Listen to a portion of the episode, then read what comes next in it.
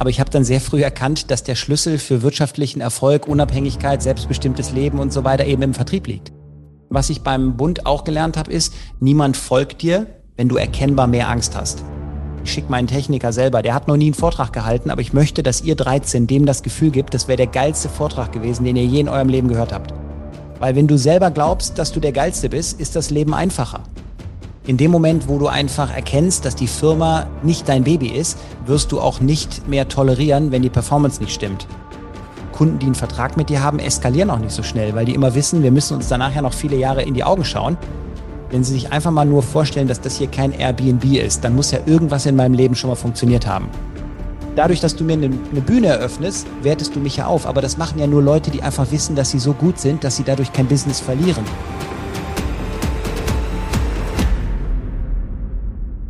Wunderbar, ihr Lieben. Heute zu Gast ein sehr besonderer Gast, Philipp Semmelroth oder wie ich ihn äh, auch gerne nenne, aufgrund eines Insiders nur Semmelroth. Und äh, Philipp hat den Spruch, Umsatz kommt durch Umsetzen. Ihr werdet im Interview gleich merken, dass es tatsächlich so ist. Er ist sehr zackig, er ist sehr schnell, er hat richtig Bock und äh, ihr kennt ja vielleicht so Menschen, mit denen du sprichst und du weißt einfach, es passiert was, es wird nicht langweilig. Und genau das ist Philipp Semmeroth. Er hat mit 18 Jahren sein erstes Unternehmen gegründet, ähm, das dann auch erfolgreich verkauft an einen Investor. Ähm, wie er das gemacht hat, äh, hören wir uns gleich auch im Podcast an. Ist in meinen Augen ein sehr, sehr geschätzter Kollege, weil er aus der Praxis kommt, weil er vertrieblich unfassbar stark ist und äh, wie er so die Welt und sein eigenes Business sieht, was er mittlerweile als Speaker betreibt, das hören wir uns heute im Podcast an. Und von daher sage ich herzlich willkommen, lieber Philipp. Ja, lieber Lauri, vielen Dank für diese Einladung. Ich bin sehr gespannt. Die Messlatte liegt ja hoch bei dir. Durchaus, aber ähm, wir werden sie überspringen heute. Ja, ein bisschen Leistungsdruck hält uns alle. wollte gerade wollt, wollt sagen, Leistung ist das richtige Stichwort. Ich würde ganz gern mal äh, in, in einer Nutshell mal, mal starten mit, mit deiner Story, weil ähm, mit 18 Unternehmen gründen ist ja doch schon relativ früh. Ähm, vielleicht kannst du mal kurz in zwei, drei Sätzen erzählen, äh, wie es dazu kam und wie man mit 18 darauf kommt zu sagen, ich mache jetzt mein eigenes Ding. Also die Problematik war, dass meine Eltern das Konzept mit dem Taschengeld nicht kapiert haben. Immer dann, wenn ich hm. gefragt habe, ob ich Geld haben kann, haben sie gesagt, wofür? Dann habe ich gesagt, ich würde mir gerne was Süßes kaufen. Dann hat meine Mutter gesagt, kann ich doch mitbringen. Das heißt also, ich habe relativ früh äh, gelernt, ich muss mir irgendwie eigenes Geld verdienen, wenn ich unabhängig werden möchte. Dann habe ich sehr früh eine große Faszination für Computer entwickelt, habe dann darüber auch im Prinzip einfach viele Erfahrungen gesammelt, meinen eigenen immer wieder kaputt gemacht und ich hatte eben keinen, der mir den repariert, also musste ich selber rausfinden, wie das geht und dann habe ich irgendwie im Bekanntenkreis rumgefragt, wem ich auch helfen kann. Und die Leute mhm. fanden das gut, da habe ich dann Geld für bekommen. Und als ich dann 17 war, kamen die ersten und sagten, wenn du den immer reparierst, kann ich den nicht auch gleich bei dir kaufen. Und dann war ich erst völlig überfordert, habe mich dann schlau gemacht, wie das denn aussehen könnte und bin dann am 30.04. zum äh, Gewerbeamt gegangen, habe mich an dem Tag krank gemeldet, weil ich ja noch in der Schule war und habe einfach meine Firma angemeldet. Geil. Und äh, sag mal, das heißt, äh, der erste Approach war und äh, Computerhandel oder, oder Computerreparatur oder, oder womit ging's los? Ja, es war tatsächlich Computerreparatur und dann am Schluss dann halt Computerverkauf und dann natürlich irgendwann Lösungsverkauf, also richtig komplexe Projekte. Ich habe ja auch für internationale Konzerne gearbeitet oder mhm. größere Mittelständler und so weiter. Aber am Ende ist es tatsächlich so gewesen, ich habe damit angefangen, dass ich jemanden einfach nur einen Drucker eingerichtet habe oder mal einen, äh, eine, äh, eine neue, keine Ahnung, Soundanlage oder was weiß ich, was man früher alles gemacht hat. Heute geht ja vieles davon automatisch. Geil. Und das äh, vielleicht vielleicht dann noch mal kurz einen, einen Schritt zurück. Woher kam bei dir diese Faszination für Computer? War das irgendwie so, weil du gesagt hast, hey, ich will irgendwie mein eigenes Ding machen und ich bin da in einer extra Welt, die irgendwie nur mir gehört? Oder wie ist es bei dir entstanden? Das glaube ich, kann ich gar nicht so wirklich beantworten. Es war einfach nur so, ich hatte irgendwie Kontakt zu Freunden, die hatten über ihre großen Brüder irgendwie schon so ein bisschen was mit dem Computer. Diejenigen, die schon ein bisschen länger auf dieser Welt sind, wissen noch, was ein C64 ist. Damit hat's angefangen. Und dann mhm. habe ich gedacht, das ist ja der Hammer, was diese Maschine leisten kann. Dann war ich in der Computer AG, habe mich weiter damit beschäftigt und dann habe ich irgendwann rausgefunden, was mit dem PC alles geht. Und dann habe ich gedacht, da muss ich mehr mitmachen. Und ich erinnere mich, dass ich so ungefähr 16 war. Da habe ich einfach ein Schreiben an Bayer Leverkusen, ich komme ja aus Leverkusen, geschrieben, mhm. so nach dem Motto, was muss ich machen, um später in Ihrem Unternehmen mit einem Computer arbeiten zu dürfen? Das Geil. war die Amateurbewegung. Äh, aber ich wollte einfach nur wissen, was muss man machen, um den ganzen Tag mit diesen Kisten arbeiten zu können, weil das so faszinierend war. Und ich bin ja jetzt 42. Das ist ja jetzt heute für Leute, die zuhören, hier ganz komisch. Aber früher war es ja nicht so, dass jeder ein, zwei oder sogar mehrere Computer hatte. Es gab ja teilweise Haushalte, die hatten gar gar keinen. Insofern war es nicht offensichtlich, dass man später automatisch damit zu tun haben wird. Hat, hat äh, Bayer Leverkusen geantwortet? Ja, die haben mir wirklich aus der Personalabteilung sehr professionell geantwortet. Allerdings mhm. habe ich das Schreiben leider nicht mehr verwahrt. Ich würde da heute gerne immer mal wieder darauf referenzieren. Es ist einfach weg. Aber es war so nach dem Motto, ja, äh, freundlich verpackt, Kollege, wir können dir gar nicht antworten. Deine Bewerbung ist null aussagekräftig. Du bist 16 Jahre alt. Wir nehmen es dir nicht übel, dass du dich bewirbst. Aber bitte stiehl nicht weiter unsere Zeit. Würde ich so aus Erinnerung zusammenfassen. Ja, ja. Du bist ja auch, also was ich an dir sehr schätze, Philipp, du bist ja wirklich ein, ein, ein ich, ich würde positiv sagen, Draufgänger. Ne? Also äh, vorne mit dabei, immer auf Angriff. Warum das so ist, äh, sei mal dahingestellt. Aber war das schon, schon immer so, dass du, weil es ist ja eine geile Fähigkeit, ne? zu sagen, hey, lass uns mal zusammen arbeiten. Hey, ich will bei euch mit Computern arbeiten. Oder äh, ich möchte für dich einen Dienst leisten. Oder wem kann ich helfen, Computer. War das bei dir schon immer so oder hast du irgendwann mit der Zeit das entwickelt, weil du gemerkt hast, boah, krass, das, das bringt mich irgendwie voran im Leben? Ähm, grundsätzlich ist es so, ein oder meine zentralen Werte im Leben sind selbstbestimmtes Leben, Unabhängigkeit und einfach ähm, meinen Weg finden und den gehen, auch wenn andere den nicht immer gut finden, weil ich glaube, wenn du konsequent in eine Richtung marschierst, wirst du immer ein Umfeld finden, was dich darin unterstützt und der Rest wird mhm. automatisch verschwinden. So, und die Situation war einfach die, ich habe in der Schule sehr viele Schwierigkeiten gehabt, so auch mit Mitschülern und so weiter, einfach was die Akzeptanz anging. Ich hatte teilweise, ich hatte mal eine, ein paar Jahre so eine Pigmentstörung, da hatte ich dann so einen weißen Fleck am Haar und das ist dann immer, äh, guck mal, der alte Mann. Heute würde ich mhm. darüber lachen, aber früher war das eine Belastung. Dann war es im Prinzip so, dass ich irgendwie immer schon so ein bisschen auf der einen Seite extrovertiert war und damit natürlich auch angeeckt bin, weil das macht ja ja nicht nur Freunde, weil manche Menschen eher Neid und äh, ja, ja, klar, klar, klar. Äh, manchmal vermischen und so weiter. Und das war dann eben auch schwierig. Ich trinke keinen Alkohol. Ich war also auf Partys auch nicht so der, der coole Typ, mit dem man so mhm. ewig umhängen konnte. Ich musste es irgendwie anders machen. Aber es war eben auch so, dass wenn ich in der Schule ein Referat halten musste, und ich glaube, diese Erfahrung haben viele von uns im Leben gemacht, du wirst ja in der Schule immer in die Situation gebracht, du musst über ein Thema, wo du nicht sattelfest bist, wo dir die Identifikation fehlt, wo dir die Begeisterung mhm. fehlt, äh, referieren. Und du hoffst einfach, dass keiner von diesen bösen Mitschülern irgendeine Frage stellt, dass dich niemand in die Ecke quatscht, dass du nicht plötzlich blamiert irgendwo da stehst. Und diese Abhängig, also diese, diese, diese ausgeliefert sein Situation, die wollte ich vermeiden. Und irgendwann habe ich einfach gelernt, wenn du souverän auftreten kannst, wenn du zu jedem Thema einfach was starten kann, also äh, präsentieren mhm, kannst, mhm. dann ist das Leben einfacher. Und so mhm. habe ich dann im Prinzip einfach sozusagen meine Persönlichkeit in eine andere Richtung entwickelt. Heute halte ich auf großen Bühnen Vorträge und du hast es ja auch schon gesehen, ich bin da ja ziemlich entspannt. Ich habe immer ja, noch ja, ja, ja. aber ja. ich weiß einfach, dass ich es drauf habe und deshalb äh, komme ich damit klar. Ich komme auch klar, wenn einer hinterher sagt, war nicht gut. Sag ich, war mhm. besser als dein Vortrag, oder? Dann sagt er, ja, ich habe gar keinen gemacht. Ich sage, siehst du, das ist schon der erste Unterschied. Geil, das schätze ich enorm an dir. Also sagen wir mal, Persönlichkeitsstrategie, Angriff ist die beste Verteidigung. Ja gut, das, da hast du ja, da hast du ja auch, so wie ich dich kennengelernt habe, extrem viele Erfahrungen gesammelt. Was würdest du sagen, war so dein Coming Out ist so ein bisschen anders behaftet, aber ich meine jetzt, was war so für dich dieser Moment, wo du gesagt hast, ich bin jetzt doch nicht eher der im Background, ich bin auch jemand für die Front? Boah, das ist gar nicht so leicht zu sagen, aber ich, ich glaube schon, dass das auch irgendwie durch den Verkauf kam. Ne? Also wenn du irgendwann merkst, dass du durch, und, und das ist ja wirklich auch das, was wir hier in diesem Podcast immer besprechen, wenn du merkst, dass du durch dein eigenes Handeln auf einmal Ergebnisse erzielen kannst, da geht es mir sehr ähnlich wie mit dir in der Schule, das war für mich die beste Referenzerfahrung. Schule war so, hey, hier hast du irgendein Fach und du musst irgendwas machen. Ja, und, und was rauskommt, ist zufällig, keine Ahnung. So. Und auf einmal bist du im Verkauf tätig und sagst, hey, ich stelle dir ein paar Fragen und ich stelle dir was vor und ich bin begeistert, ich bin gut drauf. Und auf einmal merkst du, geil, ich kann ja mit meinem eigenen Geist, Hirn, Körper, wie auch immer, kann ich Ergebnisse erzielen. Und das war für mich eigentlich so der, der, der Schlüsselmoment, wo ich gemerkt habe, geil, äh, äh, es macht Sinn, auch an der Front zu sein. Ja, also da würde ich tatsächlich den Ball aufgreifen und sagen, ich gehe noch einen Schritt weiter. Und das war auch für mich eine große Erkenntnis. Ich habe ja ganz am Anfang gedacht, du müsstest zum Beispiel, wenn du jetzt mit Computerdienstleistungen Geld verdienen willst, äh, ganz viel über Computer wissen und alle Probleme schon im ah, Vorfeld ah, bearbeitet haben und so weiter. Aber ich habe dann sehr früh erkannt, dass der Schlüssel für wirtschaftlichen Erfolg, Unabhängigkeit, selbstbestimmtes Leben und so weiter eben im Vertrieb liegt. Weil ja. du wirst immer jemanden finden, der in der Lage ist, das umzusetzen, aber du findest wenig Leute, die für dich den Deal closen. Und mhm. deshalb glaube ich, ist es halt einfach wichtig, dass du an deinen kommunikativen Fähigkeiten arbeitest, denn es ist ja unabhängig davon, ob du jetzt wirklich im Sales-Kontext unterwegs bist, weil auch wenn du dich irgendwo bewirbst, auch wenn du eine Partnerschaft haben willst, auch wenn du bei Freunden durchsetzen willst, dass es eben zusammen nach Ibiza oder wo auch immer hingeht mhm. und nicht um die Ecke ins Lokal oder so, das sind ja alles kommunikative Überzeugungsfähigkeiten. Ich glaube, wer das drauf hat, der kann einfach mehr Kontrolle und mehr Einfluss auf die Dinge ausüben, die um ihn herum passieren ich, ich glaube, dass heute mein Vertriebsherz sehr, sehr warm wird mit dir, Philipp. ich wohne in einem Haus, was laut Bausatzung gar nicht gebaut werden darf.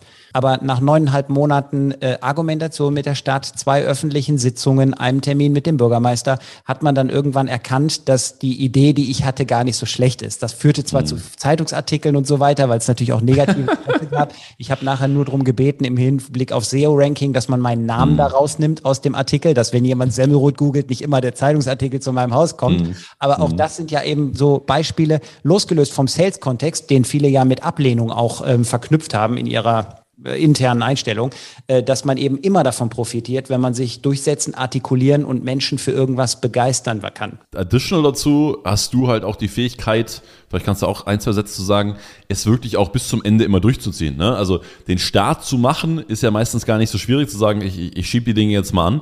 Du bist dann halt neuneinhalb Monate am Start, bis das Haus dann halt auch gebaut wird. Ja, also das ist tatsächlich auch eine Sache, wo, wenn ich mir was vornehme, Fokus ist der Unterschied zwischen Realität und Traum, dann ziehe ich das einfach durch. Deshalb überlege ich mir auch vorher sehr schnell, möchte ich an Bord sein oder nicht. Mhm. Für mich gibt es zwei Sachen. Ich mache es nicht oder ich bin all in. Es gibt nicht, ja, ich guck mal und so weiter. Ich kann mich super schnell entscheiden, weil ich eben meine Prioritäten im Griff habe.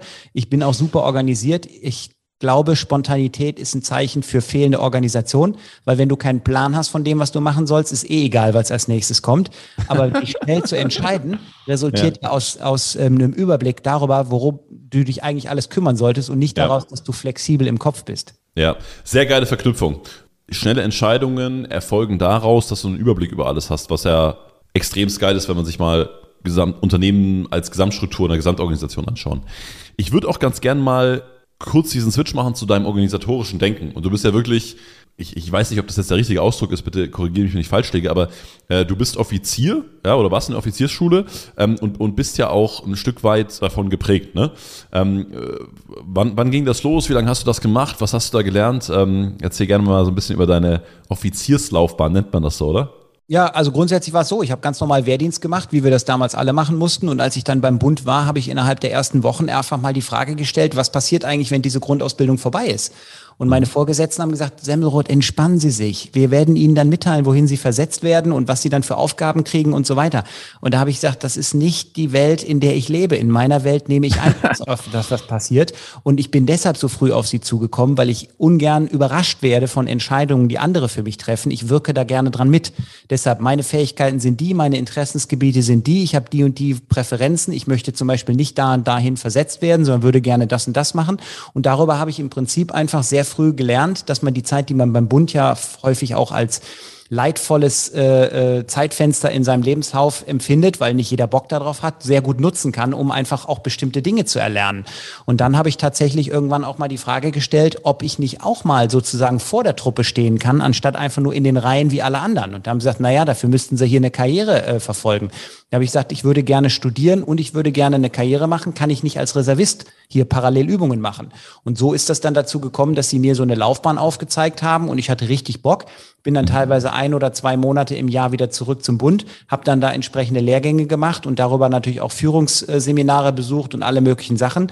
Und ich erinnere mich zum Beispiel an einen Lehrgang, der hieß Menschenführung unter Einsatzbedingungen mhm. wo es halt einfach darum geht, unter höchster Anspannung, unter höchster Gefahr, unter ganz unbekannten Rahmenbedingungen im Einsatzland eine Truppe zu führen. Da war ich schon mhm. Richtung Offizier unterwegs, da bist du ja dann auch mal schnell für 30 oder mehr Kameraden verantwortlich und dann richtet sich ja alles nach dem, was du vorgibst. Und du entscheidest, wie es weitergeht. Du entscheidest, ob man in bestimmte Richtungen vorstößt, was ja auch gefährlich sein kann und so weiter. Und da habe ich unheimlich viel über Psychologie gelernt, Motivation gelernt ähm, und solche Dinge. Und das sind natürlich auch alles Sachen, die ich dann in mein Privatleben übernommen habe. Aber was ich beim Bund auch gelernt habe, ist, wie führt man Menschen effektiv und wie führt man Menschen nicht gut. Und das habe ich dann nachher übertragen in meinen beruflichen Kontext mit meiner Firma. Ich habe ja beim Verkaufszeitpunkt Mitarbeiter gehabt, die waren fünf, sechs, sieben und mehr Jahre bei mir. Die haben geheult, als ich denen erzählt habe, dass ich die Firma verkaufe, weil die einfach gesagt haben, so wie der uns führt, werden wir wahrscheinlich nie wieder geführt werden. In einem Umfeld, das ist ja da draußen kein Geheimnis, wo viele nach ein oder zwei Jahren spätestens die Stelle wechseln, muss ich ja mhm. schon ein paar Sachen richtig gemacht haben, dass Leute eben freiwillig, weil Optionen gibt's ja für gute Leute genug da draußen, so viele Jahre bei mir an Bord geblieben sind. Und das steht ja auch in meinen Büchern drin, wie man Mitarbeiter so in die Lage versetzt, so zu arbeiten und sich so stark mit der Firma zu identifizieren. Wollte gerade sagen, also ich habe ja dein, dein letztes Buch auch in, in Vorbereitung auf unseren Podcast heute gelesen. So bauen Sie ein profitables Unternehmen auf. Ähm, kommen wir auch gleich noch drauf. Ich würde ganz gerne nochmal auf das Seminar zurück. Führung unter Einsatzbedingungen, weil das ja, glaube ich, wirklich mit einer der krassesten Sachen ist. Also ich glaube, es kann sich niemand, der mal in so einer Extremsituation war, das wirklich auch vorstellen, wenn es tatsächlich auch um Leben und Tod geht und, und tatsächlich um Entscheidungen. Und natürlich ist das nur simuliert, aber was hast du da für dich rausgenommen? Waren da Sachen dabei, wo du gesagt hast, hey, die prägen dich bis heute oder wo du gesagt hast, da ist dir ein Licht aufgegangen, was, was Führung angeht?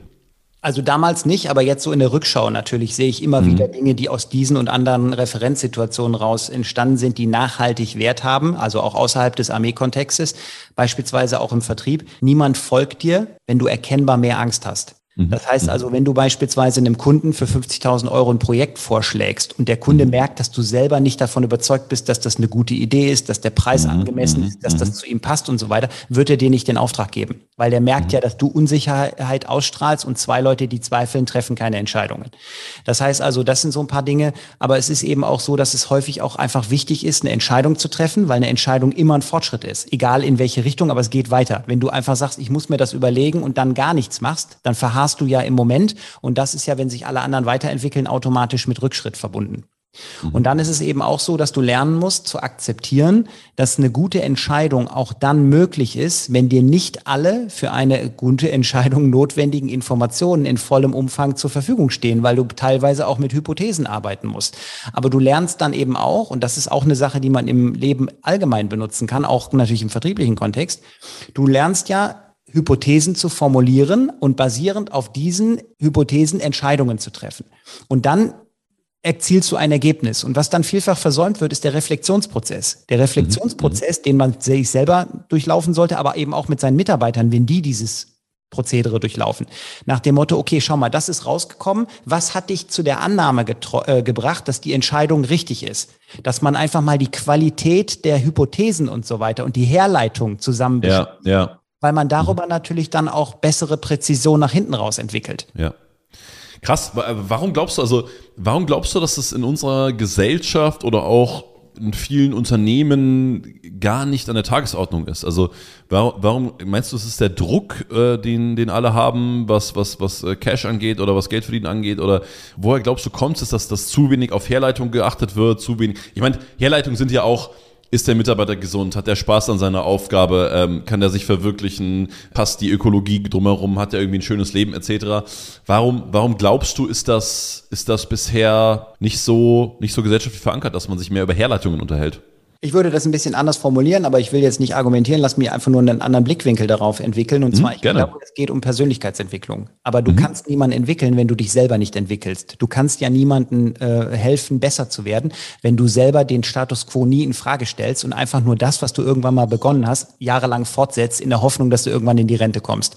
Das ist ja so diese Beamtenmentalität. Dass ein Beamter plötzlich irgendwann mal richtig durchstartet, ist ja jetzt nicht unbedingt die Geschichte, die da draußen äh, häufig vorkommt. Das heißt, heißt, es gibt einfach Menschen, die haben irgendwann so dieses sozial akzeptierte Karrierespektrum abgeschlossen. Die haben vielleicht Abitur gemacht, die haben studiert oder eine Ausbildung gemacht, die haben sich für einen Job entschieden und jetzt machen sie das einfach 30 Jahre und irgendwann kommt einer und sagt, sie dürfen jetzt in Ruhestand gehen und in deren Kopf beginnt dann das richtige Leben. Weil die ja immer mhm. sagen, für die Zeit danach. Ich bin der festen Überzeugung, es macht überhaupt keinen Sinn, jahrelang auf etwas hinzuarbeiten, um dann machen zu können, was man möchte, sondern wenn man das richtig macht, kann man jeden Tag machen, was man möchte und kriegt dafür auch noch richtig gutes Geld.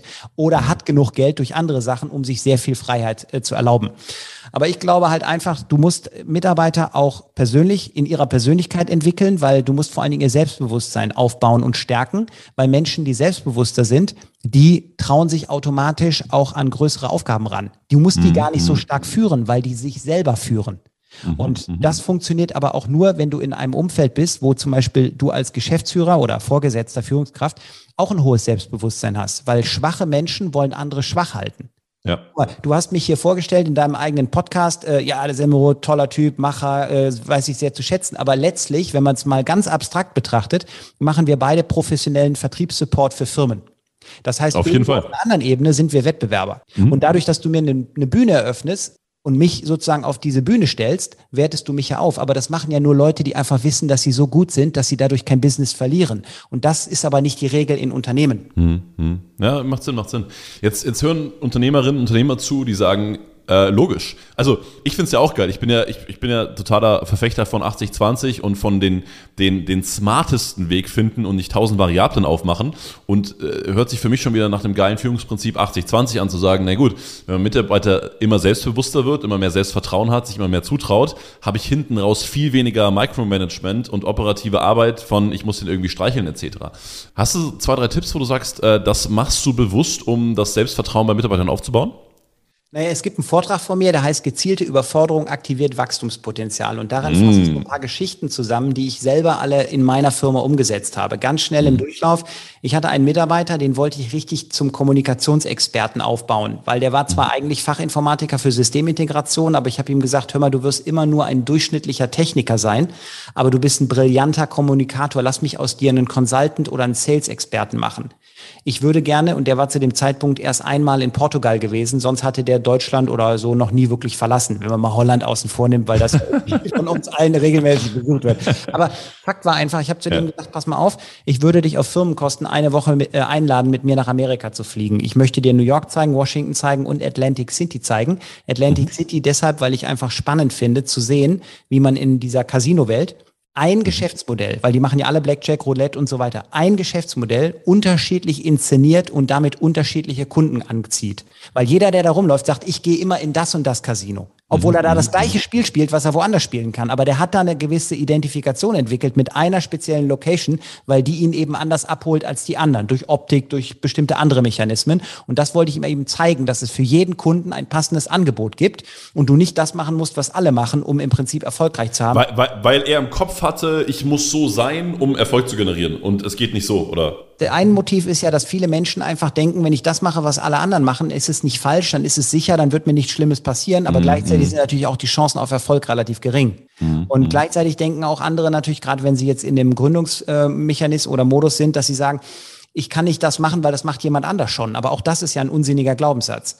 Mhm. Und äh, von daher, das war so ein Aspekt. Oder ich hatte zum Beispiel mal eine Situation, dass ein Techniker für mich einen Vortrag vorbereiten sollte, weil ich auf einer Geschäftsführerveranstaltung ein technisches Thema präsentieren sollte. Ich habe gesagt, hör mal, du machst das doch jeden Tag, mach mir mal ein paar Folien. Ich weiß ja, wie es geht, aber ich habe keinen Bock, die Folien zu machen. Bau das mal alles fertig. Und als das dann fertig war, habe ich dann einfach von diesen 16 Geschäftsführern, vor denen ich Vortrag halten sollte, 13 angerufen, habe gesagt, Leute, ich komme an dem Tag gar nicht selber. Ich schicke meinen Techniker selber. Der hat noch nie einen Vortrag gehalten, aber ich möchte, dass ihr 13 dem das Gefühl gibt, das wäre der geilste Vortrag gewesen, den ihr je in eurem Leben gehört habt. Und dreien, die immer so ein bisschen meckerten, habe ich gar nicht Bescheid gesagt, um das Ganze nicht zu unrealistisch erscheinen zu lassen.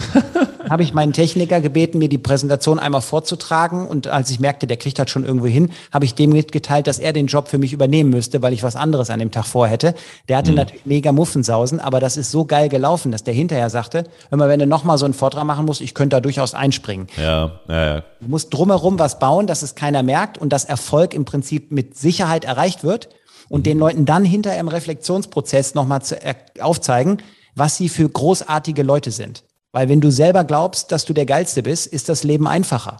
Und dann wirst du auch der Beste. Aber du musst halt erstmal im Kopf damit starten. Und das kriegst du, um zurückzukommen von der, auf deine Frage von eben, kriegst du häufig nicht von anderen Menschen vermittelt, weil ja nicht jeder so äh, tickt wie wir beide. Viele sind ja einfach nur, haben ja einfach nur Angst, dass sie jemand überholt. Aber mhm. Gewinner haben nie Angst, überholt zu werden. Gewinner haben immer Bock, andere mit sich auf die Reise zu nehmen. Und das ist in Unternehmen nicht die Regel. Amen. Schöner Vortrag. Also geil. Ähm, um es nochmal zusammenzufassen, gezielte Überforderung, gleichzeitig einen Rahmen, ein Umfeld schaffen, in dem Scheitern eher schwierig wird, äh, dann nochmal Reflexionsprozess reingehen und sagen, pass auf, geil gemacht und schau mal, dass du das auch kannst. Also Menschen um einen herum groß machen. Sehr, sehr schön. Philipp, oder bist du eigentlich, bist du eigentlich lieber Philipp oder Semmerod angesprochen? Naja, das ist jetzt deine Entscheidung hier. Das ist dein Haus, deine Regeln. Nein, ich, du, also stimmt, by the way, äh, wir wollten uns ja sowieso mal zum Grillen treffen. Haben wir immer noch nicht geschafft. Ja, können wir ja machen. Ich bin ja immer, in, ich, das heißt, ich bin nicht immer hier, aber es ist ja jetzt wieder möglich. Lass es mich so formulieren. Du, du, du, bist ja da. Du, du bist ja auch äh, selber riesen, riesen Grillfan, ne? Ja, also ich habe ja jetzt tatsächlich seit gestern auch eine zweite Spülmaschine. Ähm, manche sagen oh, ja, dass das Glückwunsch. Quatsch, aber wenn du sieben Grills betätigst und ein paar Leute einlädst, entsteht immer so viel Geschirr, dass es mich einfach nervt. Und deshalb habe ich jetzt eine zweite Spülmaschine, auf die ich nur dreieinhalb Monate warten musste, weil das ja aktuell alles schwierig ist. Aber jetzt kann ich alles dual wegspülen, dann kannst du die ganzen Töpfe und Pfannen und was du sonst alles benutzt hast, direkt wieder beseitigen. Wir, wir kommen einfach als ganzes Unternehmen zu dir und äh, dann machen wir eine Grillparty inklusive Vortrag. Was hältst du davon? Ja, also können wir gerne mal drüber nachdenken. Ich habe ja hier viel Platz, kann man immer mal auch nutzen. Sehr gut, ich hätte auch Zeit. Pass auf, ich würde ganz gerne jetzt einmal rübergehen zum Thema Unternehmensverkauf. Du hast dein Unternehmen ja erfolgreich verkauft. Ähm, übrigens auch da große Empfehlung, wir verlinken das gerne in den Show Notes. So bauen sie ein profitables Unternehmen. Ähm, von dir dein neues Buch aus dem Gabal Verlag. Und äh, ich fand es ganz schön in dem Buch, du schreibst so, wie du redest. Ja? Das kommt äh, sehr, sehr gut rüber. Du fackelst nicht lange. Und es ist ja auch relativ direkt beschrieben, dass du gesagt hast, hey, pass auf, ich erkläre euch jetzt hier nur, was ich selber gemacht habe. Nämlich, ich habe mein Unternehmen so aufgebaut, dass ich super verkaufen konnte, nicht mehr operativ tätig war und einen schönen Preis dafür bekommen habe. Da würde ich ganz gern kurz mal mit dir reinspringen.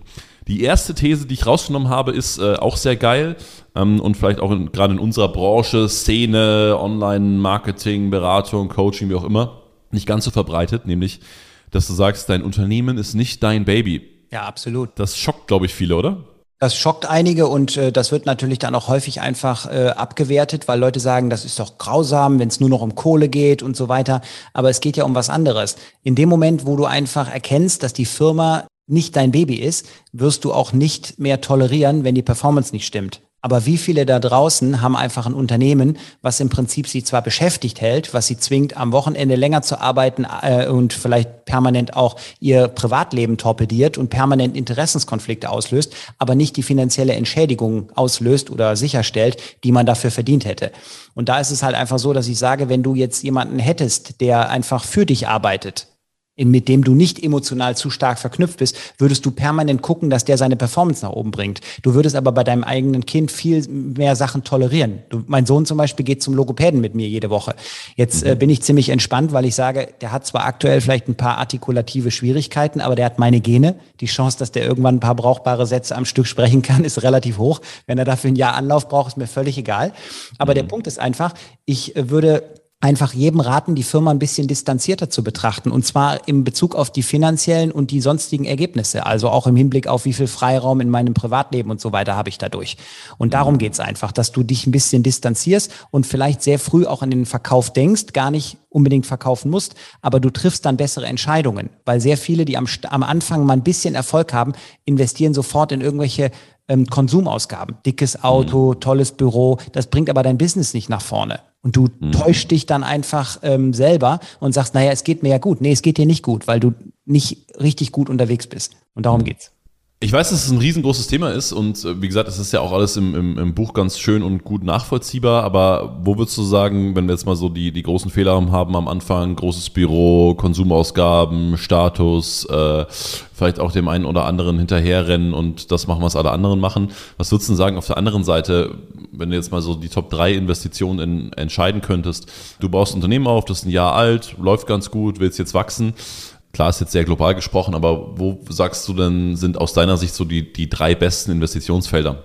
Also ich würde tatsächlich in der vertriebliche Beratung äh, investieren, einfach aufgrund der Tatsache, dass du dich selber nicht komplett analysieren kannst. Du brauchst mhm. immer die externe Perspektive, weil das, was du hast, Firma, größeres Unternehmen, was auch immer, ist ja das Resultat deiner eigenen Gedanken. Ja. Aber du kannst dich ja nicht aus einem System rausdenken, was durch deine Gedanken entstanden ist. Das heißt, du brauchst einen externen Input und vielleicht auch jemanden, so wie du es in meinem Buch beschrieben hast, der eben direkt auf den Punkt kommt und sagt, hör mal zu, Kollege, das, was du dir da die ganze Zeit vorlügst, bringt dich nicht dahin, wo du hin willst. Das können wir jetzt schöner verpacken, dann fühlt sich das besser an, aber wenn du meinen Weg wählst, kommen wir schneller vor, äh, zum Ergebnis. Das heißt also, lass uns mal deinen Sales-Prozess anschauen. Und da geht's ja dann einfach auch mal darum, wenn du jetzt gerade dieses Szenario wählst, du bist jetzt ein Jahr am Markt, ich würde ja Menschen immer raten, mit einem generalistischen Ansatz zu starten. Das heißt, du mhm. wirfst ein paar Bälle in den Markt und guckst einfach mal, worauf reagiert der Markt überhaupt. Sich am mhm. Anfang zu spezialisieren, ohne den Markttest gemacht zu haben, ist ja Unsinn. Das heißt, du kannst dich ja nicht als Spezialist und gleichzeitig Gründer positionieren. Dafür ist ja dir viel zu wenig Nachfrage da und du hast nicht das Marketingbudget, deine Expertise sichtbar zu machen.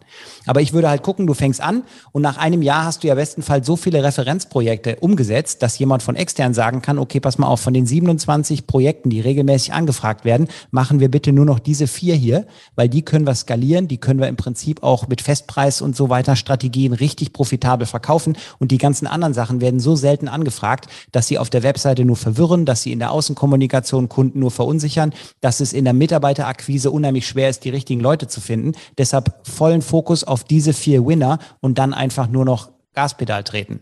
Aber Geil. du machst ja selber in dem Umfeld viel. Also ich sag mal, gib uns deinen Einblick. Was würdest du sagen, wären so die, die Strategien?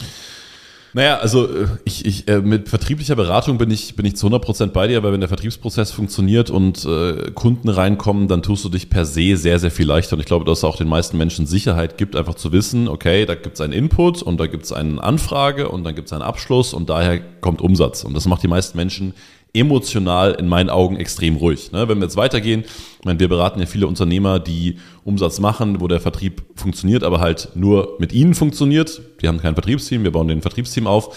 Dann würde ich auch sagen, dass das der größte Hebel ist, Mitarbeiter einzustellen, weil du natürlich relativ schnell merkst, okay, geil, da sind andere Menschen, die machen für mich den Job und erzielen das gleiche, beziehungsweise sogar noch ein besseres Ergebnis. Also ich würde definitiv mit Mitarbeitern arbeiten, gerade im Vertrieb. Und zweite Sache, ich bin totaler Zeitfanatiker. Also ich glaube, je schneller du erkennst, dass Zeit wichtig ist, ich glaube, da, da, da bist du eh nicht drauf, äh, Philipp, äh, je schneller du erkennst, dass Zeit wichtig ist, desto schneller kommst du auch voran.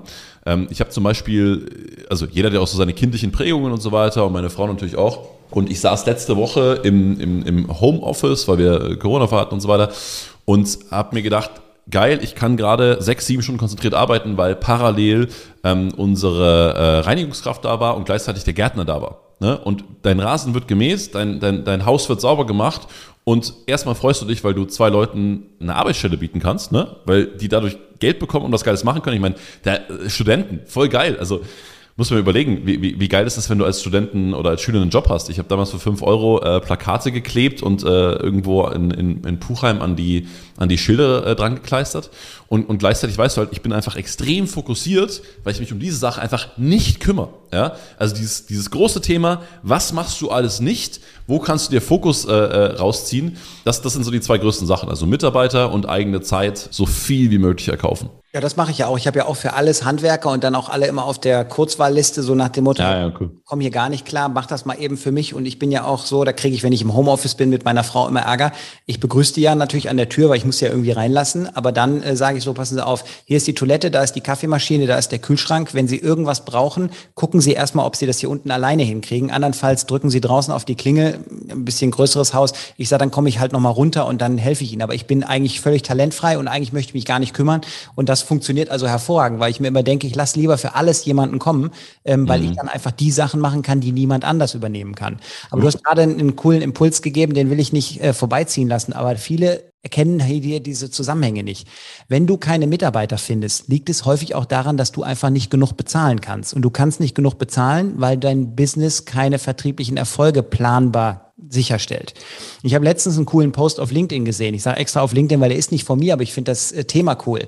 Da hat jemand gesagt, ich suche jetzt seit zwei Jahren nach einem neuen Porsche für 10.000 Euro und ich finde keinen. Also haben wir einen Mangel an Porsche.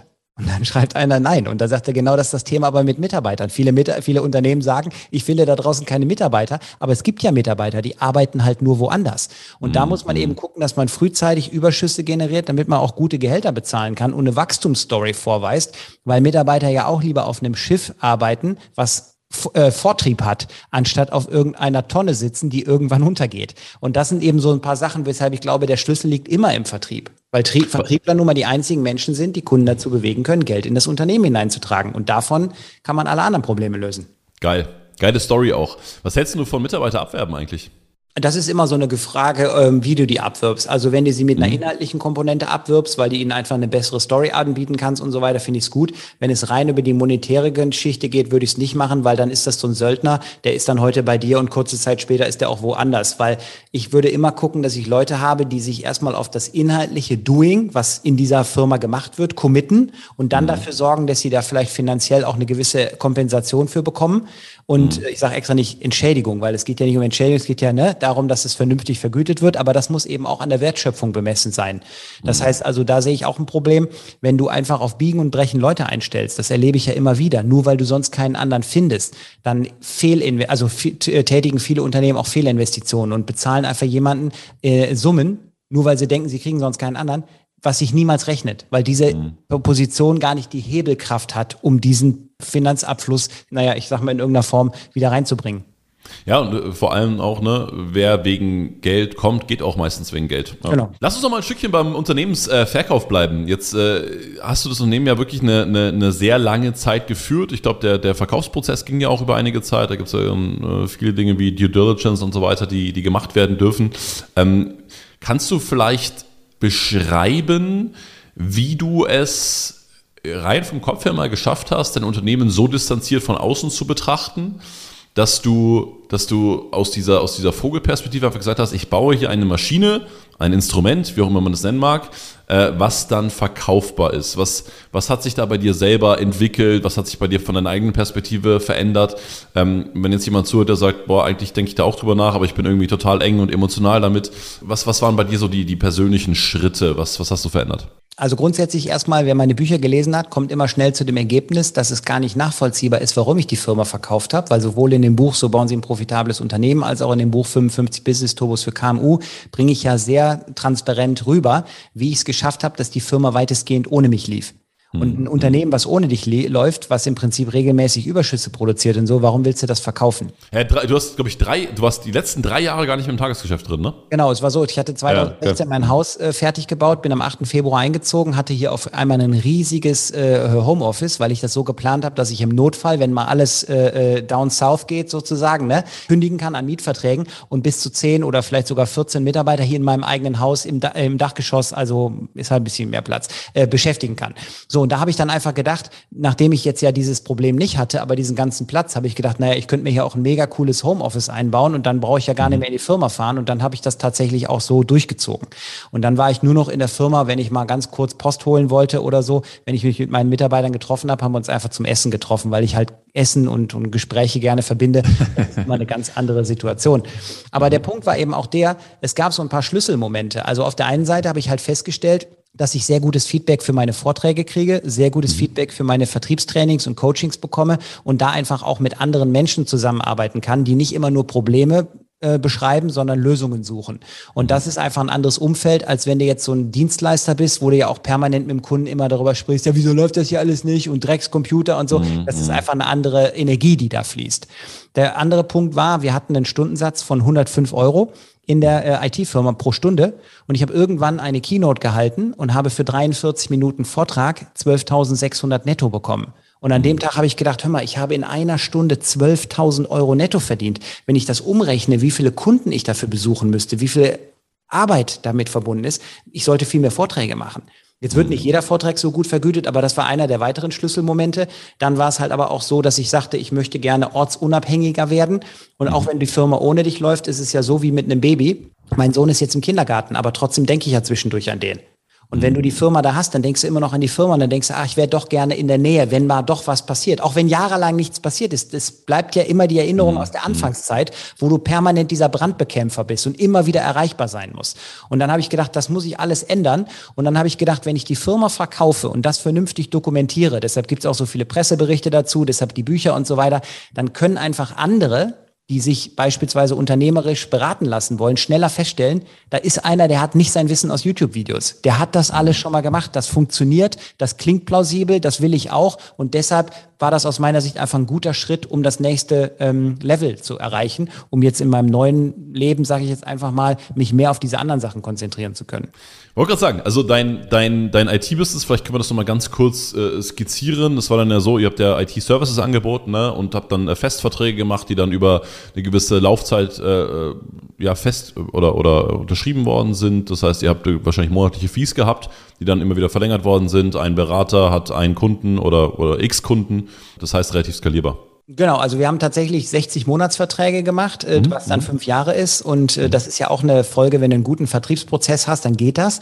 Und das Schöne ist dann, du sitzt dann mit dem Kunden und machst beispielsweise irgendeinen Deal über eine monatliche Betreuungspauschale von 1500 Euro. Aber mit mhm. der Unterschrift entsteht daraus ja 90.000 Euro Umsatz, weil es über diese ganzen Jahre eben zu so viel Umsatz kommt. Du hast also einen wahnsinnigen Hebel. Und wenn du diese ganzen Verträge halt organisierst, dann hast du einfach auch planbare Einnahmen, die dann auch nicht weniger werden, wenn plötzlich der Kunde sagt, alle Mitarbeiter sind im Home Homeoffice, wir dürfen im Moment nicht raus, wir haben Lockdown, der Kunde muss weiter bezahlen, weil es gibt einen Vertrag. Du hast also Planbarkeit, du kannst viel besser ähm, mit den Kunden zusammenarbeiten, weil Kunden, die einen Vertrag mit dir haben, eskalieren auch nicht so schnell, weil die immer wissen, wir müssen uns danach ja noch viele Jahre ins, in die Augen schauen. Das mhm. ist also einfach eine entspanntere Sache. Plus, du sicherst dir natürlich auch die ganzen zukünftigen Umsätze von den Bestandskunden, weil ein Bestandskunde, der mit dir vier Jahre noch einen Vertrag hat, der kauft ja nicht plötzlich beim Wettbewerber lauter Zeug. Das macht er ja einfach nicht. Also von daher sind das so ein paar Sachen, die sicherlich sehr viel Sinn machen.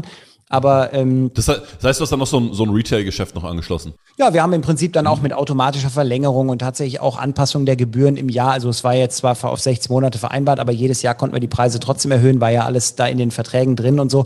Und das hat ja auch super funktioniert. Aber als dann der Verkäufer auf mich zukam, weil ähm, ne, sagte, hey Semmerod, ich sehe, Sie sind die ganze Zeit unterwegs, Sie machen dauernd Vorträge. Ich habe ja da wirklich viel auch gepusht, damit die Außenwelt das sieht. Und das hat dann geklappt, weil Leute sagten, wie kann der eine Firma haben, wenn der selber nie da ist? Weil er offensichtlich ja permanent Vorträge und das habe ich ja alles gepostet und dann habe ich dadurch natürlich eine gute Story gebaut und das hat ein paar Leute aufmerksam werden lassen und dann habe ich tatsächlich was gemacht. Deshalb war der Verkaufsprozess am Ende auch gar nicht so kompliziert.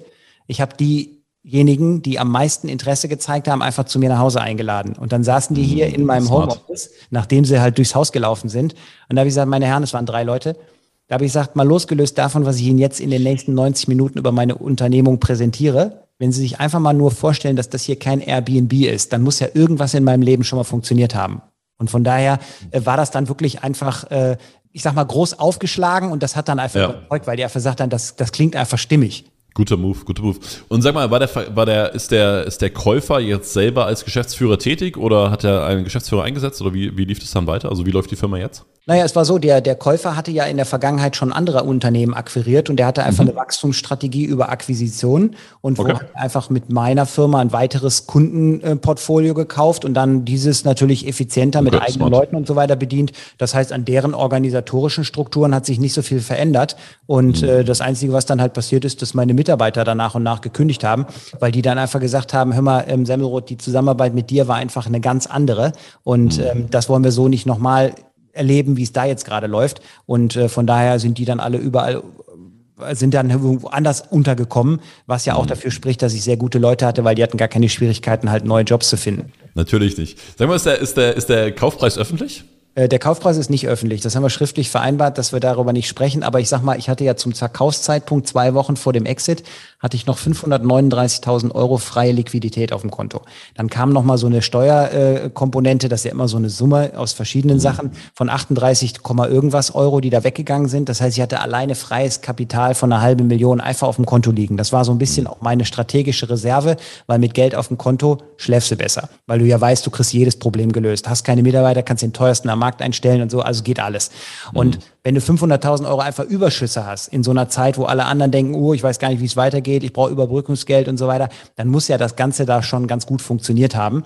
Und von daher ähm, ist es auch gut bezahlt worden, weil allein so ein Vertragsvolumen, wenn du zum Zeitpunkt X sagst, schauen Sie mal, ich kriege in den nächsten vier oder fünf Jahren noch planbar dieses Geld rein, selbst wenn ich gar nichts mhm. mehr machen mhm. würde. Also ich muss nur den mhm. Vertrag erfüllen. Null Akquise dann, dann hat sich das schon alles irgendwo ausgezahlt. Aber wie das geht, wie man das macht, warum man das machen sollte und so weiter, das zeige ich ja heute Leuten. Und der Weg dahin hat ja auch Vorteile. Weil um eine Firma verkaufen zu können, muss sie ohne den Inhaber oder die Inhaberin funktionieren. Und wenn du das erreichst, erlebst du ja ein Level von unternehmerischer Freiheit, was viele nie erreichen, weil sie einfach glauben, es muss so sein, dass nichts ohne dich funktioniert. Du musst als Geschäftsführer oder Geschäftsführer aber eben nicht dauernd am Handy erreichbar sein und so weiter. Du musst eben Strukturen schaffen. Und das, was du jetzt ja eben auch schon mal angesprochen hast, finde ich ja, ist genau der richtige Ansatz.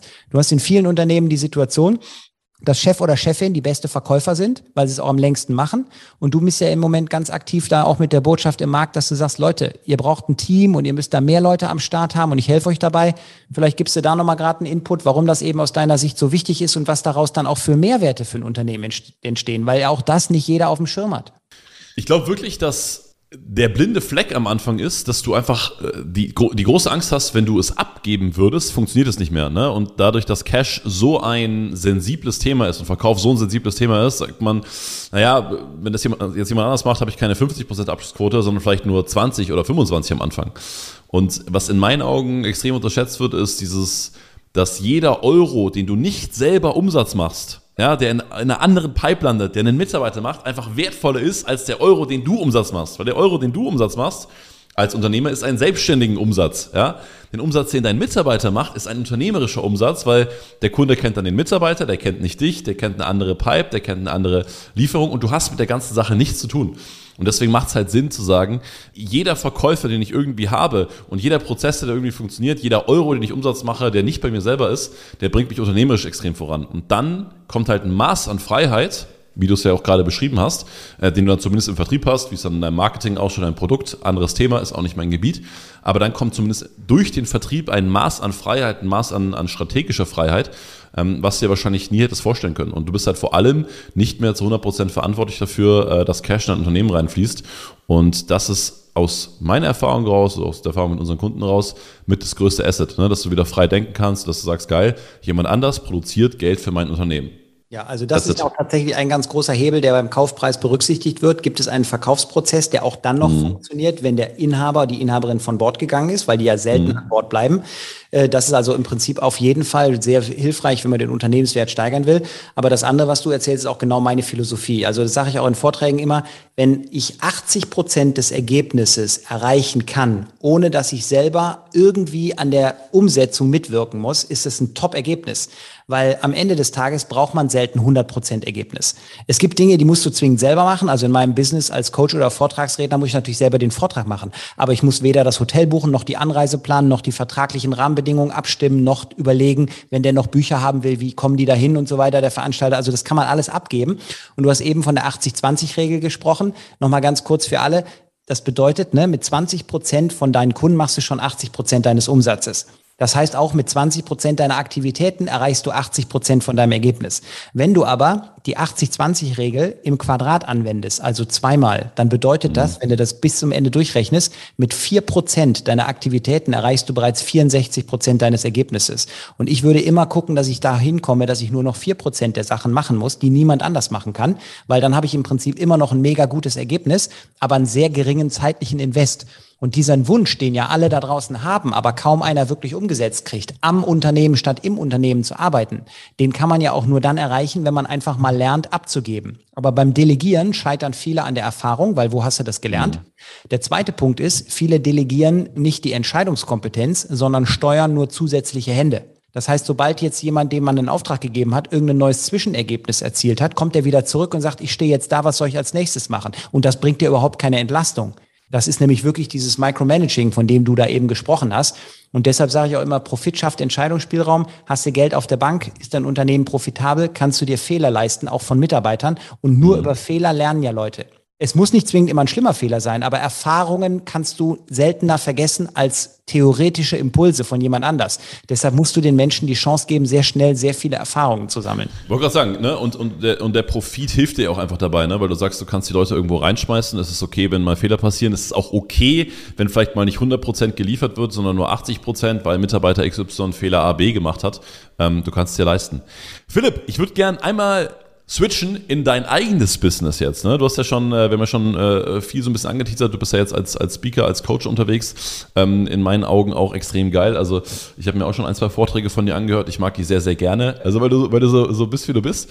Und ähm, weil du da recht straight vorangehst. Ähm, wie hast du dein Business jetzt organisiert? Wie sieht denn das, das Geschäftsmodell aus? Wie kann man das beschreiben? Naja, also es ist also so, da muss ich immer darauf achten, wenn ich zum Beispiel bei Veranstaltungen anmoderiert werde, dann heißt es immer, meine Damen und Herren, er ist Vertriebsexperte, er ist Business-Strategie-Experte, äh, ähm, ähm, er ist Unternehmer, er ist Autor oder was weiß ich. Und dann sage ich immer, hey Leute, ich mache nicht alles ein bisschen, ich habe nur eine einzige Sache und die mache ich auf verschiedenen Wegen. Das heißt, ich teile mein Wissen in Büchern, ich teile mein Wissen auf meinem YouTube-Kanal, ich teile mein Wissen in Coachings, in Trainings und in Vorträgen.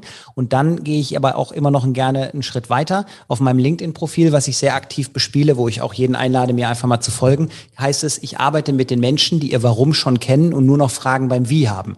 Weil wir haben ja kein Informationsdefizit da draußen. Es ist ja egal, welche Frage dich beschäftigt. Du kannst die ja bei Google beantwortet bekommen.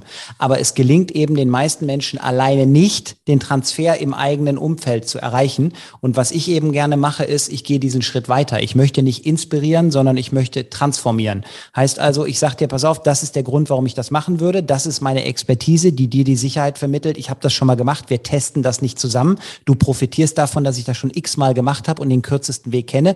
Und jetzt zeige ich dir konkret, was sind die Schritte eins, zwei, drei, die du dann bitte auf den Weg bringst. Und wenn du möchtest, begleite ich dich auch dabei. Und das ist im Endeffekt jetzt mein Business. Und mit den Büchern und so drumherum ist es natürlich auch so die Gelegenheit für viele, ähm, sich einfach mal so ein bisschen aus der Distanz mit dem Semmelrot, meinen Gedanken, meinen Strategien und so weiter zu beschäftigen, um daraus dann entsprechend sich eine Meinung zu bilden. Spricht er mich an? Traue ich mich mit dem in Dialog? Weil das klingt ja für uns beides, das ja, äh, wir lachen ja vielleicht darüber, aber es ist ja so, ich kriege manchmal an, Menschen schreiben mich auf Instagram an und siezen mich. Das ist ja eine Sache, die ich ganz komisch finde. Du siehst ja auch in deinen Büchern, ne? muss man dazu sagen. Siehst ja auch in meinen Büchern, weil du einfach mhm. gucken musst, du kannst vom Sie runter konvertieren, aber wenn einer ein Problem mit dem Du hat, hast du den halt verloren. Aber mhm. wenn du auf Instagram jetzt angeschrieben wirst, sehr geehrter Semmelrot, dann merkst du, wow, da ist irgendwie eine gefühlte Distanz zwischen dem Absender und dir, die ich gar nicht will. Weil ich bin ja total lockerer Typ. Wenn du mit mir arbeitest, ich habe einen klaren Fokus. Aber ich bin mhm. total, ich bin so total entspannt. Ich unterhalte mich immer mit Leuten auf Augenhöhe, weil ich immer sage, es gibt eine Sache, die kann ich vermutlich besser als du aber es gibt ganz viele andere Sachen, die kann ich nicht. Und der Vorteil ist, dass ich in der einen Sache so gut Geld verdiene, dass ich für alles andere Leute kommen lassen kann, die mir dann im Prinzip die Schwächen ausgleichen. Und äh, das ist ja im Coaching nichts anderes. Mhm. Was ist so dein, was ist so äh, momentan so dein, dein, in Anführungszeichen, Favorite-Produkt? Also was machst du so am liebsten, was ist gleichzeitig am, also am liebsten, was macht dir am meisten Spaß und ist gleichzeitig am profitabelsten? Mm, also was ich tatsächlich im Moment extrem mag, ist dieses Unternehmercoaching. Also gerade bei dem Unternehmercoaching, wo ich ja auch jede Woche mit Leuten zusammenarbeite, wo ich Online- und Offline-Formate kombiniere, wo ich Leuten branchenübergreifend dabei helfe, einfach mal ihr Business voranzutreiben, immer basierend auf der individuellen Zielsetzung, nicht auf einer festen Agenda mit freier, offener Sprechstunde, so wie wir ja jetzt auch kein Skript für unseren Call hier haben und einfach merken, wir, wir halten das Ganze einfach im Flow. Das macht unheimlich viel Spaß. Manche gehen dann noch einen Schritt weiter und sagen, ich möchte gerne noch eins zu eins mit dir arbeiten, die kommen dann auch mal bei mir zu Hause vorbei und das finde ich einfach mega, weil das ist halt immer ein Getreffen mit Machern und Macherinnen, weil mhm. du ja kaum, du hast ja niemanden, der seine eigene Situation mal radikal hinterfragen will, und mhm. dann hier nur sitzt und rumjammert. Das ist ja nicht, das, das passt ja gar nicht zusammen. Das heißt, es ist mega cool und es entsteht ja. halt auch eine wahnsinnige Offenheit. Ich hatte letztens jemanden da, der macht 400.000 Euro Profit im Jahr. Also man würde mhm. sagen, wow, der hat es echt geschafft. Und der sitzt hier und sagt, Philipp, mein größtes Problem ist, wenn meine Mitarbeiter was von mir wollen, so eine kleine Ansprache zu halten oder auch im Vertriebsprozess Kunden abzuholen. Und dass sich Menschen, die so viel Erfolg haben und in ihrem Umfeld so viel Anerkennung aufgrund ihres beruflichen Statuses kriegen, hier so öffnen. Das finde ich mhm. mega. Das ist einfach eine super geile Erfahrung für mich. Und dann ist es natürlich auch die beste Voraussetzung, um denen zu helfen. Weil mhm. gerade wenn jetzt einer sagt, ich kann nicht vor Leuten sprechen, mm, da habe ich ja doch den einen oder anderen Tipp, wie man das machen kann. Und äh, von daher, das ist einfach das Spannende. Und jetzt äh, treffe ich mich mit denen auf Mallorca und will mieten Yachten, weil wir ein paar mehr sind und so. Das sind einfach so Luxusprobleme, aber das ist halt einfach ein schönes ähm, äh, Doing, was ich da gerade mache. Ja. Also dieser, ja, dieser Teil, würde ich sagen, ist das, ist das Spannendste aktuell. Und du hast dich ja auch dafür entschieden, äh, glaube ich, kam jetzt auch durch, dass du einfach, also Bock hast, mit Machern zu arbeiten, Bock hast, mit Leuten zu arbeiten, die die Verantwortung übernehmen und dann einfach, ja, dieses, dieses, ich meine, dieses Dienstleistertum verändert sich ja dann auch irgendwann, ne? Dass du nicht mehr sagst, hey, ich, ich, ich mache das jetzt hier mit deinen Mitarbeitern oder für deine Mitarbeiter oder ja, danke, dass du mir einen Auftrag erteilst, sondern dein Wunsch war jetzt auch nach der Firma, dass du immer Leute hast, die auf Augenhöhe sind und dass du sagst, hey, wir können gemeinsam was vorantreiben, weil es einfach viel schneller geht. Ja, und du hast halt einfach auch ein, äh, ja, wie gesagt, auch einfach ein cooles Netzwerk aufbauen, mit Leuten sich austauschen, andere Businessmodelle kennenlernen und dann auch mhm. zu überlegen, wie kann ich Sachen, die in einer Branche funktionieren, wunderbar in die andere adaptieren. Ich gebe ein Beispiel, ich habe gerade äh, eine Kundin, die macht zum Beispiel Beratungen von Zahnarztpraxen und dafür kriegt mhm. die 2000 Euro im Monat, macht direkt einen Dreijahresvertrag, bis also mal knapp bei 75.000 Euro äh, Volumen für Dienstleistungen, mhm. wenn ein Kunde bei dir unterschreibt. Mhm. Jetzt ist aber gleichzeitig so, dann habe ich vielleicht einen ITler da, der sagt, ja, ich habe es irgendwie schwierig, ich habe Schwierigkeiten bei komplexen Projekten meine Beratungsgespräche abzurechnen.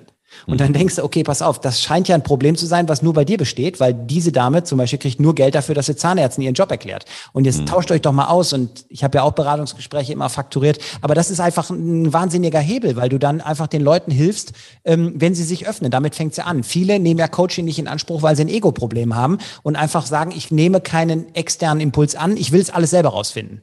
Und das halte ich ja persönlich für absolut falsch. Und ich weiß, dass es meine Philosophie auch jahrelang war.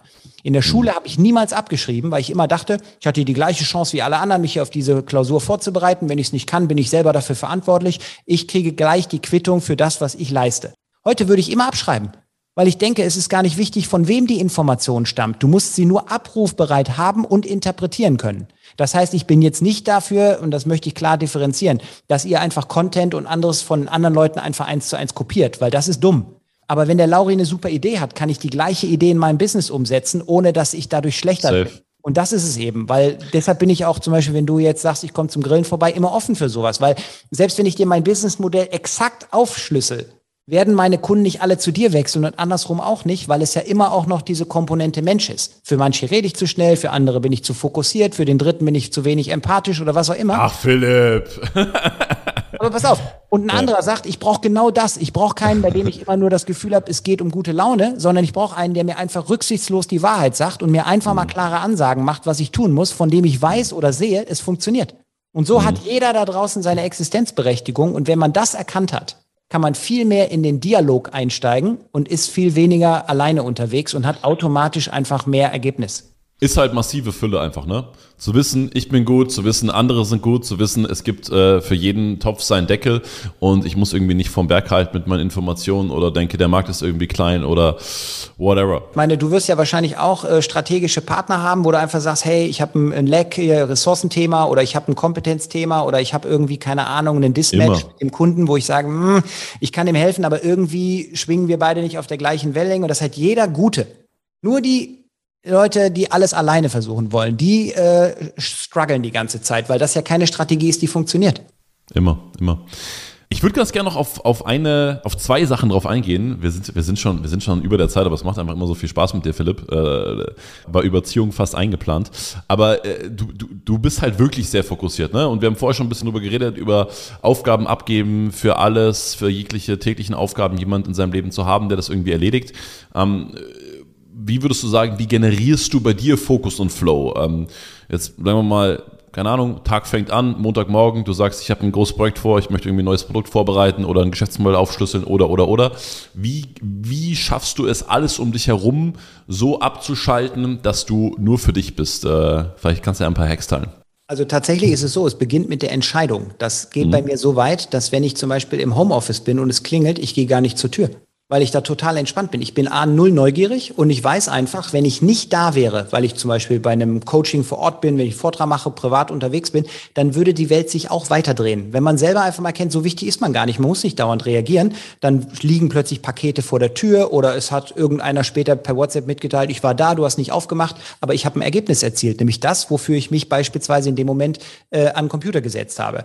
Was mhm. auch eine super einfache Methode ist einfach mal diese ganzen Social Media Icons deaktivieren. Du kannst äh, abends mal kurz bei Facebook reingucken und dann steht da vielleicht, es gibt 21 Ereignisse, die deine Aufmerksamkeit erfordern, aber 21 Mal am Tag auf dem Handy diese Eins zu sehen und zu sagen, oh, Facebook, muss ich mal gerade nachgucken, frisst halt extrem viel Zeit. Das heißt also, wenn ich diese ganzen Ablenkungen mal wegmache und vielleicht auch zwischendurch einfach mal mein Telefon ausschalte oder so, dann habe ich im Endeffekt einfach diesen klaren Fokus. Wenn du das Telefon ausschaltest, musst du natürlich ein Team haben, damit der Kunde immer einen Ansprechpartner hat, weil das ist ja eine Sache, die ich in vielen Unternehmen nicht verstehe. Da hast du keinen da, der die Aufträge entgegennehmen kann, weil alle in mhm. irgendeiner Form gerade äh, ja einfach nicht erreichbar sind. Da ist der Auftrag und der Kunde und der Folgeauftrag weg. Mhm. Aber es gibt ja genug Menschen, wenn du die fragst, hör mal, du hast ein Buch geschrieben, wie lange hast du dafür gebraucht? Die sagen sowas wie fünf Jahre, sechs Jahre, acht Jahre. Ich habe in dieser Zeit, die wir jetzt zwei Jahre zu Hause waren, ähm, vier Bücher geschrieben. So, warum? Weil ich einfach wusste, ich plane von acht bis 14 Uhr einen Slot und da schreibe ich einfach nur mein Buch. Und ich wusste, es gibt dazwischen Wochen, da kann ich gar nicht schreiben. Aber an den Tagen, wo ich mir das eingeplant habe, habe ich auch nur geschrieben. Da habe ich nichts mhm. anderes gemacht. Und das hat sich im Prinzip ja in den Bestsellern auch bestätigt, dass das, was ich geschrieben habe, auch irgendwie eine Sinnhaftigkeit äh, ähm, für andere Leute mit sich bringt.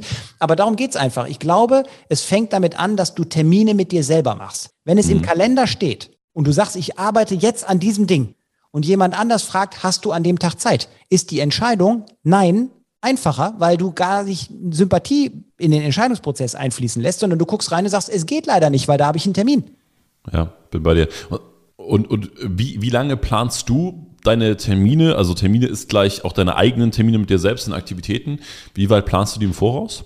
Das hängt ja davon ab, was ich jetzt für ein Projekt habe, weil beispielsweise, wenn ich jetzt zum Beispiel angenommen, wir machen jetzt einen Workshop, dann kann ich ja den Folgetag nicht planen, weil ich ja nicht weiß, wann du fortsetzen möchtest. Das mhm. heißt, da werden wir dann einfach gucken, wo ist nachher ein freier Zeitslot.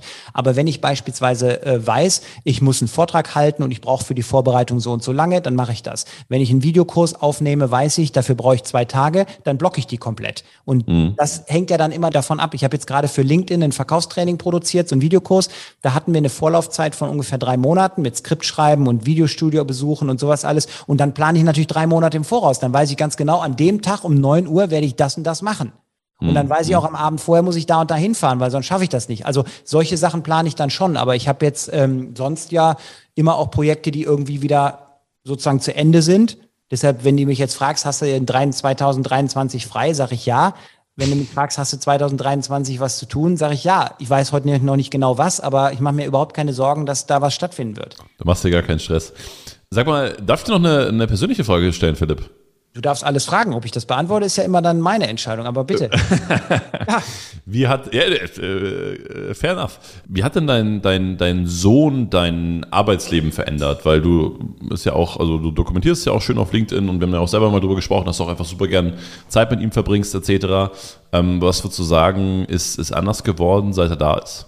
Also seit er da ist, nix, weil die ersten zwei Jahre, gebe ich ganz offen zu, ist halt einfach so, da war er jetzt auch noch nicht so aktiv in der Interaktion, da ist er ja mehr so auf, ne, dann, dann kuschelst du immer mit dem und so weiter, aber Gleichzeitig ist es jetzt so, wo der jetzt dreieinhalb ist, machen wir halt viele coole Sachen zusammen. Also ich bringe ihn mhm. jeden Morgen in den Kindergarten, ich ziehe ihn jeden Morgen an.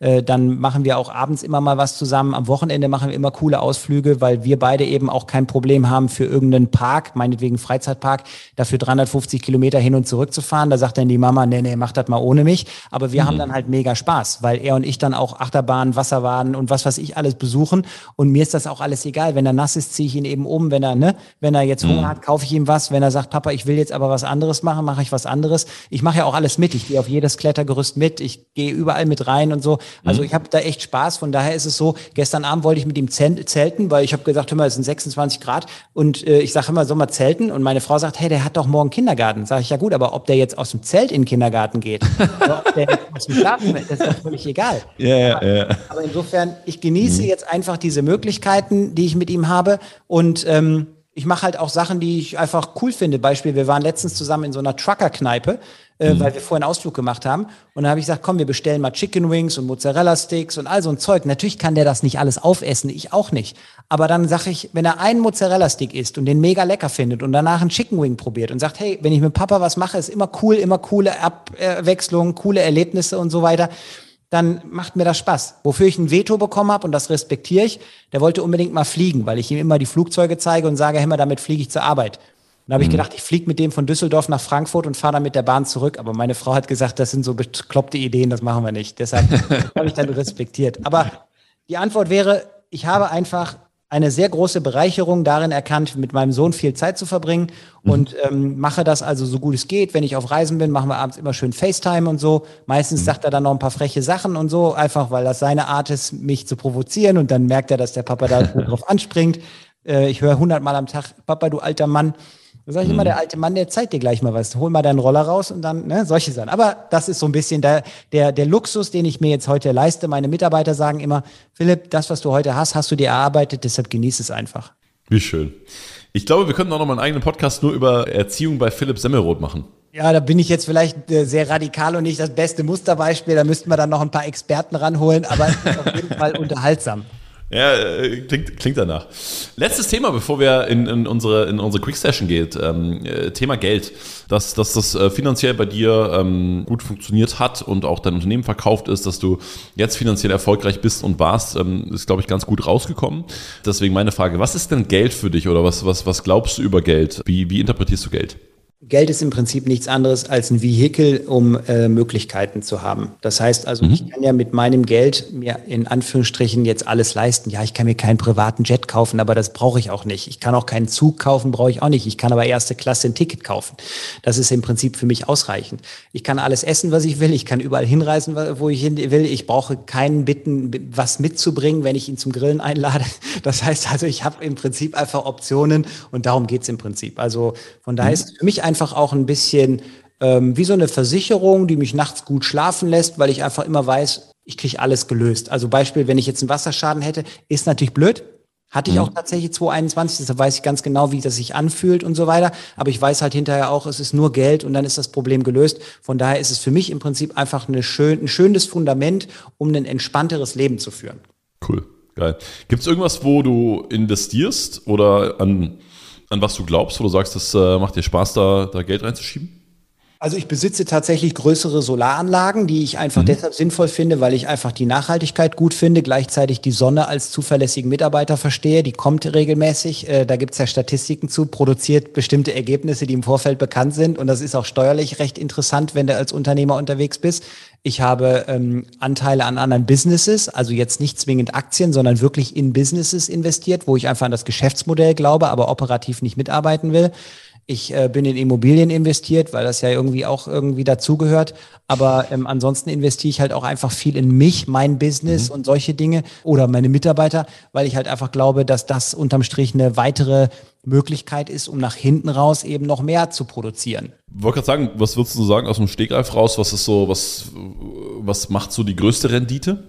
Die größte Rendite macht mein Doing, also mein wirkliches Arbeiten mhm. selber im mhm. Sinne von selber im Business, was ich jetzt hier betreibe, weil das Solarbusiness, Immobilienbusiness ist ja kein aktiv betriebenes Business, aber mhm. so das Arbeiten mit meinen Kunden ist natürlich das mit dem Highest Return.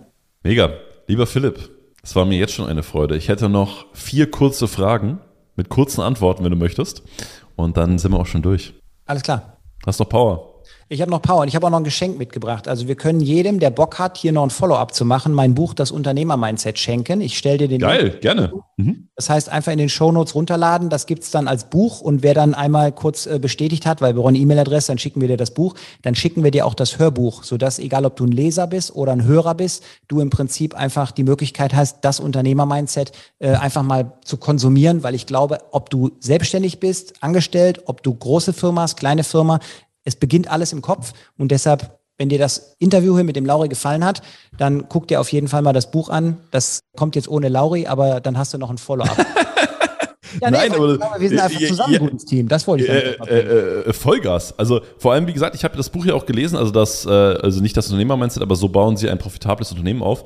Geil. Also sehr on point, sehr klar. Also wer strukturierte Informationen mag und sich unternehmerisch weiterentwickeln mag, äh, große Empfehlung, äh, Philipp Semmeroth. Das wirst du genauso sehen, sonst würdest du jetzt nicht mehr zuhören und hättest schon vor einer halben Stunde abgeschaltet.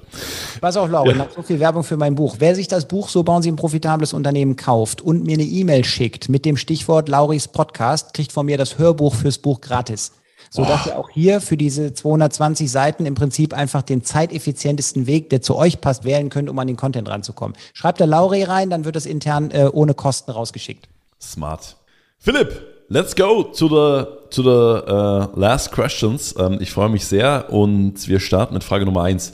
Was ist denn eine, eines der besten Bücher, die nicht von dir selbst sind, die du jemals gelesen hast? Die Vier-Stunden-Woche, weil es wahnsinnig gut dafür sensibilisiert, wo der Unterschied beim Verkauf von Dienstleistungen und Produkten liegt. Nice. Ich bin totaler äh, Schlaffetischist, also ich äh, optimiere meinen Schlaf äh, bis zum geht nicht mehr und äh, habe da super viel gemacht, weil ich es für unglaublich wichtig halte. Eine, das hat mir vor eine unglaublich krasse Herleitung von von Erfolg und Performance. Äh, was machst du für guten Schlaf? Jede Nacht kalt duschen. Ich dusche abends immer eiskalt, weil mir das wahnsinnig gute Entspannung bringt und ich achte darauf, dass ich nach Möglichkeit siebeneinhalb Stunden pennen kann, weil ich einfach bei meinen Analysen rausgefunden habe, weniger schlafen ist zu wenig. Das schaffst du zwar ein paar Tage, aber ich meine Performance geht dann drauf und wenn ich zu lange penne, bringt auch nichts. Also das sind so die zwei Faktoren. Kalt duschen und äh, siebeneinhalb Stunden kriegen. Cool. Was ist denn so eine Sache jetzt äh, unternehmerisch mal in der Rückschau, die du im Nachhinein vielleicht anders gemacht hättest? Ich hätte früher erkennen müssen, dass Mitarbeiter, die für dich arbeiten, nicht so sind wie du. Auch wenn du dich gut verstehst, auch wenn du das Gefühl hast, ihr seid auf einer Wellenlänge, die haben andere Ziele im Leben, die denken anders, die wollen nicht den gleichen Input liefern und das ist völlig okay. Und gerade die letzte Komponente, das ist völlig okay, hat bei mir sehr lange gedauert, bis ich das akzeptieren konnte. Mhm.